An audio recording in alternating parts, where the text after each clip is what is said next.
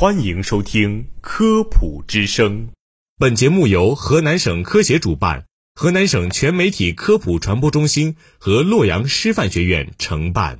从科学的视角探寻生活中的科学原理，探究科学真相，阐明科学现象背后的科学本质，揭示科学答案。我是播音员一鸣，我是红格。在日常生活中呢，我们常常会听到这样一种说法：碘盐。那么，为什么盐里面一定要加碘呢？是这样的，一九九四年呢，我国实施了食盐加碘的政策。因为碘缺乏呢，会带来一些病，比如说以前的大脖子病等。二十五年过去了，碘缺乏造成的疾病基本上消失了。从某种角度上讲，我们都是加碘盐政策的受益者。那么这个时候我就要问了，都吃了这么多年了，我们还缺碘吗？还有必要继续吃碘盐吗？这个问题问得好。碘呢是人体必需的微量元素之一，人体内的碘主要储存于甲状腺，储存至一定量后呢，多余的碘会随尿液排出。但甲状腺储存的碘只够维持身体两到三个月的需要，尤其是生活在缺碘地区的人，停止补碘两个月以上，碘缺乏病就会再度出现。所以说，目前的现状是，在我国绝大多数地区都属于缺碘地区，所以这一现状短时间内还得不到改善，大多数人都需要长期食用碘盐。另外，还有少数地区属于高水碘地区，为了防止高碘危害，我国一直在实行高水碘地区供应不加碘盐的做法。那么，如何知道自己所处的地区是否需要补碘呢？最简单的方法是。当地正规超市里面主要卖什么盐，我们就吃什么盐，因为在不同的地区已经按照当地水碘情况和国家标准选择了合适的盐碘浓度了，而且也在不断的精细化过程中。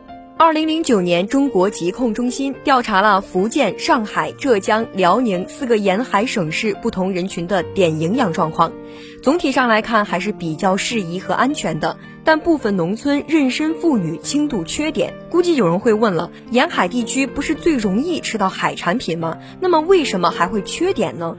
这是因为虽然沿海地区盛产海带、紫菜等富含碘的食物，但是食用量和频率并不高。而且虾、蟹、鱼类中碘含量相对较低，所以沿海地区的碘摄入主要还是来自于碘盐。越来越多的人体检之后会查出甲状腺结节，通常体检人员会这么说：海鲜少吃。于是大家纷纷忌口，改吃无碘盐，限制碘的摄入。实际上呢，碘摄入过量或者是不足，都会提高甲状腺结节的发病率。虽然有甲状腺结节的人越来越多，多数甲状腺结节的病因也不清楚，但多数呢都是属于良性的，定期复查即可，可以正常的使用碘盐。但如果是甲状腺结节并伴有甲亢，那就要遵医嘱严格限制碘的摄入了。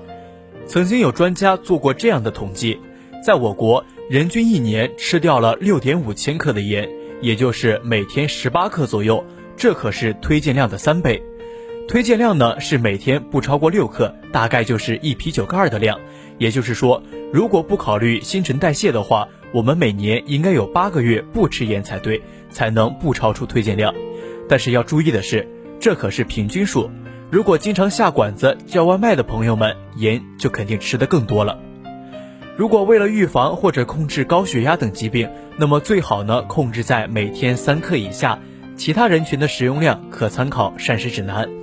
养生首先要养成良好的生活习惯，就像瘦身一样，其实并没有什么捷径可走。控盐也是一样，从淡口变重口可能只需要一顿饭的时间，但是从重口变为淡口可就难了。但是这并非不可能，碘是人体必须的，盐也是人体必须的，它们并没有错，错的是我们没有节制。